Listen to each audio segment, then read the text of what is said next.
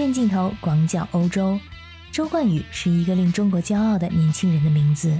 在2021年，他签约阿尔法罗密欧竞速车队。在2022年3月的巴林大奖赛上，周冠宇完成了首次出场，成为第一位在一级方程式排位赛和正赛出赛的中国车手，是中国赛车运动史上的一次突破。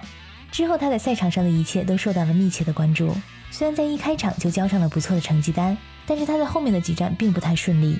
赛车引擎出现故障，使他数次退赛。但是在不久前的加拿大站排位赛当中，他成功闯入了第三节排位赛，以第十位发车，这是他在 F1 的生涯中首次闯入第三节排位赛。而在正赛中，他获得了第八名的好成绩。在昨天的英国站排位赛中，他发挥的也是非常优秀，再次进入了第三节排位赛，排名第九，又刷新了个人的最佳排位赛战绩。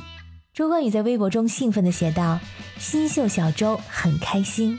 成绩在不断的刷新，就在一切看起来非常完美的时刻，意外却发生了。七月三号周日是英国站的正赛，比赛刚刚开始，在向着一号弯进发的过程中，周冠宇的赛车与皮埃尔·加斯利、乔治·拉塞尔的赛车发生了连环相撞。在当时，从更靠后位置发车的加斯利试图从周冠宇和拉塞尔两人之间挤过去，但是三个人的车轮接触到了一起。从后面的赛车手车上的镜头看，整个过程非常的惊心动魄。周冠宇的阿尔法罗密欧赛车被撞上之后，立即飞起后车顶着地，在巨大的惯性之下，阿尔法赛车冲向远端的砂石区，并且重重的撞上了护墙之后，再度弹起，直到被分离赛道和看台的铁丝网拦下。但是赛车呢，也就此卡在了护墙的后方，导致了救援团队花了些许时间才把它救出来。根据车队的消息，赛车上的 Hello 系统保护住了周冠宇的上身，这一点真是不幸中的万幸。周冠宇呢是自己爬出了赛车，被赛事方的担架抬出了赛道。这次意外事故也引发了红旗，导致了比赛的终止。之后呢，从赛车中被救出的周冠宇被送往赛道医疗中心接受检查，最终被确认意识清醒，并且身体并无大碍。因为看到这个消息之后，我也非常的揪心，不停的在各种社交媒体上刷关于他的最新消息。在不久之后，他在国内外的社交媒体上都发了一张微笑的照片，看起来非常的健康，并没有任何的不适。他说：“我没事，很幸运还可以站在这儿。今天 Hello 救了我，谢谢大家对我的关心。”听到这里，你是不是跟我一样，也终于松了一口气？咱们的这位中国赛车小将也是一位有福之人。那么，这个周冠宇非常感谢的 Hello 系统究竟是什么呢？这个 H A L O Hello 系统意思呢就是光环，它是安装在驾驶位置上方，防止在撞击事故中车手头部受伤的保护装置。Hello 的概念在2015年首次被提出，国际汽联呢在2018年赛季强制规定，一级和二级方程式赛车的比赛中，赛车必须安装 Hello 装置，用来保护车手的安全。这个装置呢，它的前端安装在车手前方的车架上，从两侧绕过车手的头顶，向后固定在驾驶舱的两侧。在二零一六年的公开数据中啊，Hello 的结构重量大概是七公斤，以直径为五十毫米的钛金属制造。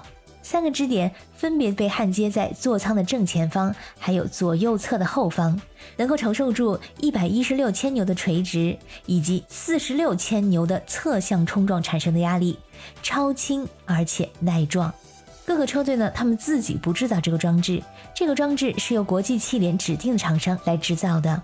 在二零一七年一月，官方进行测试的时候，将一个佩戴了头盔的模型人放置在哈罗环内。然后呢，推动一个二十千克的倍耐力轮胎，以二百二十五千米的时速撞上了哈喽环。结果人们发现，这个哈喽环居然没有发生任何的形状改变，模型人也保持完好无损。国际汽联还以四十宗真实事故的数据做出了模拟测试，指出如果使用这个结构呢，能让车手在重大的事故中生还率提高百分之十七。在今天的这次事故中。周冠宇的赛车呢，是被撞反之后，以底盘朝天的姿态飞出了赛道。他旋转着冲入砂石区后，撞上轮胎墙，飞出了场外。在这个过程当中，正是 Hello 装置吸收了大部分的冲击，并且在和地面的旋转摩擦中，保护住了周冠宇，让他免受严重的致命伤害。这也是 Hello 系统从2020年格雷斯让赛车事故之后呢，再度保护了 F1 车手的安全。在二零二零年的十一月二十九日，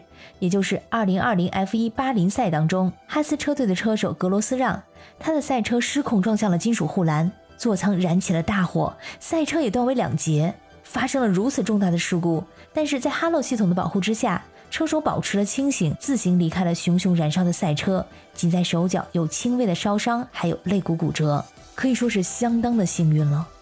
这个车手格罗斯让呢，当年是哈喽系统的反对者之一，因为这个系统它安装在座舱的前方，会对赛车手的视线产生一定的干扰。但是经此一劫，他完全改变了自己的看法。这个光环啊，看来是天使的光环。中国小将周冠宇这次呢幸免于难，按照我们中国人的老话，那可是必有后福。希望他能够早日回归心爱的赛场，再次刷新个人的新纪录。感谢你收听本次的鱼眼镜头，我是主播可可鱼，我们下期再见。